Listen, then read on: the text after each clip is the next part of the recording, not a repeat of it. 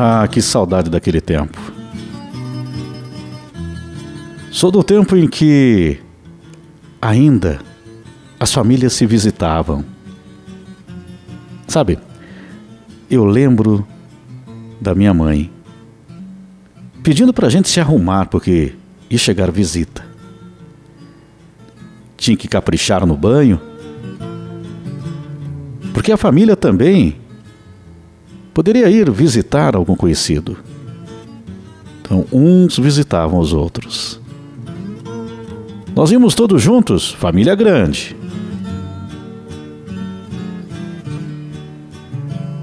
Ninguém avisava nada também. O costume era chegar de paraquedas mesmo. Os donos da casa recebiam alegres a visita aos poucos, os moradores iam se apresentando um por um. Olha o compadre aqui, garoto. Cumprimenta a comadre. O garoto apertava a mão do meu pai, da minha mãe, a minha mão e a mão dos meus irmãos. Aí chegava outro menino. Repetia-se toda aquela diplomacia.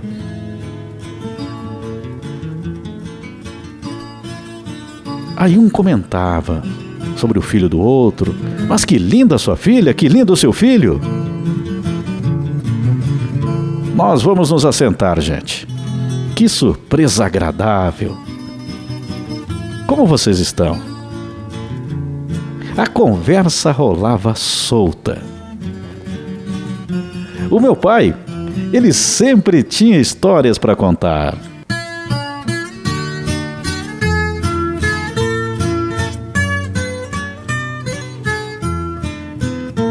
aquela conversa boa demais. Eu e meus irmãos ficávamos ali, em volta, ouvindo aquelas histórias. Era muito divertido. Estávamos todos ali, conversando, rindo. Os pais ficavam lembrando de outras pessoas da família, de amigos, um contando para o outro por onde anda Fulano.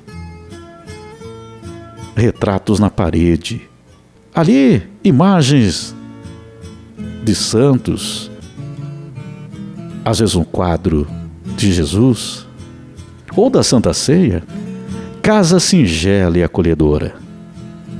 A nossa também era assim.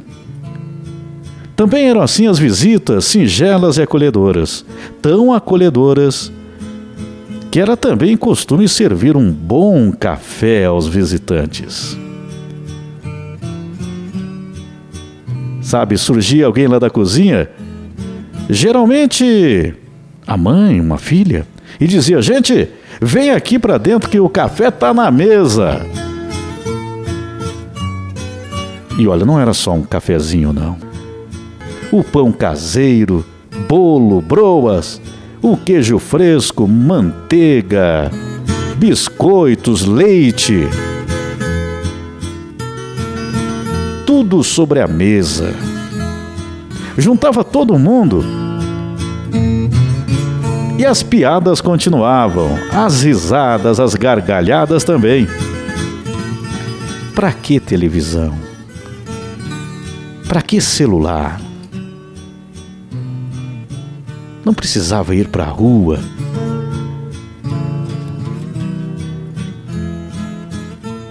Ali era o lar. Não se pensava em drogas, em violência. Claro que até existia, mas era tão pouco que nem se comentava muito. Às vezes era até uma história que surpreendia e todo mundo lamentava. Como poderia acontecer aquilo? A vida estava ali, no riso, no café, na conversa, nos abraços, na esperança. Era a vida respingando eternidade nos momentos que acabam.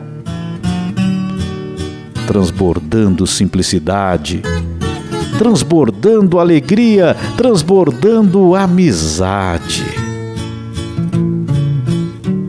Quando a gente ia embora, os donos da casa ficavam lá na porta ou ia até o portão até que a gente virasse a esquina.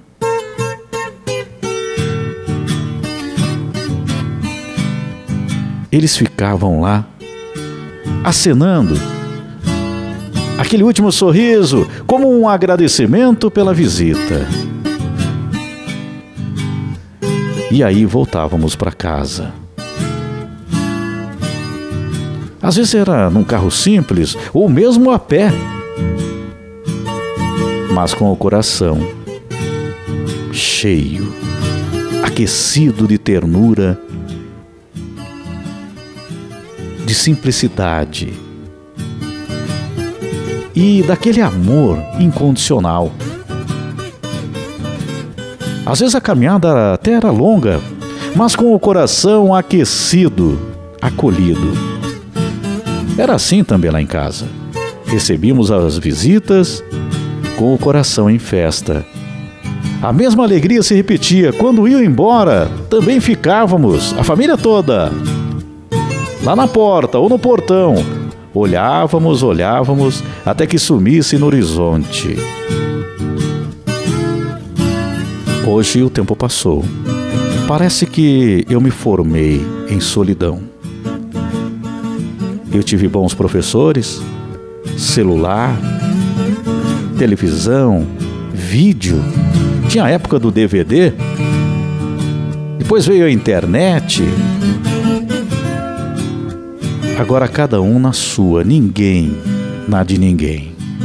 Não se recebe mais em casa praticamente. Agora a gente combina encontros com os amigos fora de casa. Vamos marcar uma saída? ninguém quer entrar mais. Assim, as casas vão se transformando em túmulos que escondem mortos anônimos e possibilidades enterradas. Um cemitério urbano onde perambulam como se nós não tivéssemos amigos. Casas trancadas. Para que abrir o ladrão pode entrar e roubar a lembrança? A lembrança daquele café dos pães, do bolo, das broas, do queijo fresco, da manteiga, dos biscoitos, do leite. Que saudade do compadre e da comadre.